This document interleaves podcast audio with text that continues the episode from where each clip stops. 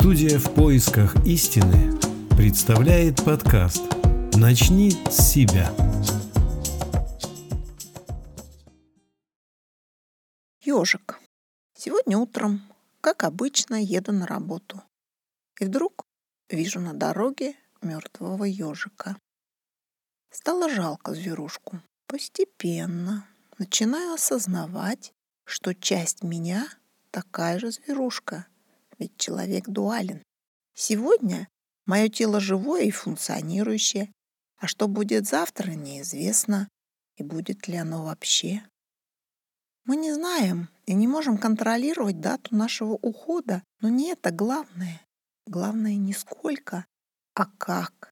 Понимание конечности жизни физического тела наводит на размышления. Все мы привыкли откладывать принятие решений на потом. Завтра уберу в квартире, завтра сделаю ремонт, завтра схожу в храм и еще много чего. И это отложенное завтра часто не наступает никогда. То забываем, то приоритеты поменялись, то проблемы навалились.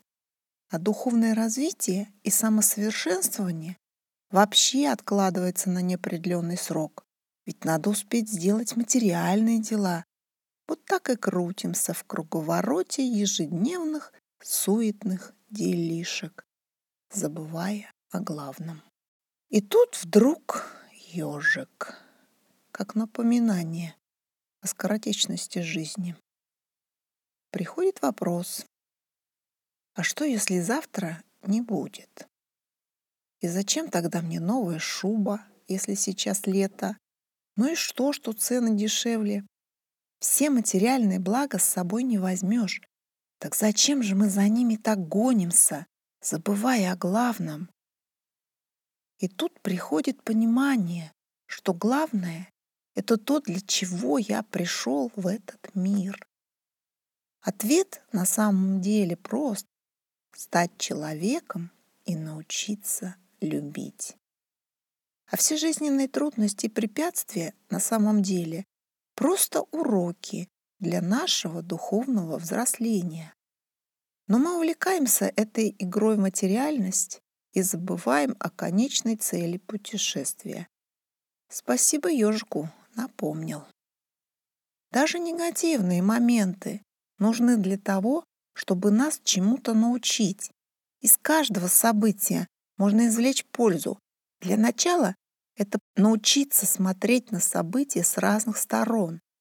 В каждом негативе обязательно присутствует позитив, потому что заставляет задуматься. Только не нужно замыкаться и эмоционировать, а наоборот, нужно открыться и впустить в себя весь мир с его звуками, запахами, чувствами. Человек находится в единстве со всем окружающим. Осознать это и полюбить все творения единого — это главное, которое хочется развивать себе и приумножать, потому что оно приносит радость и счастье.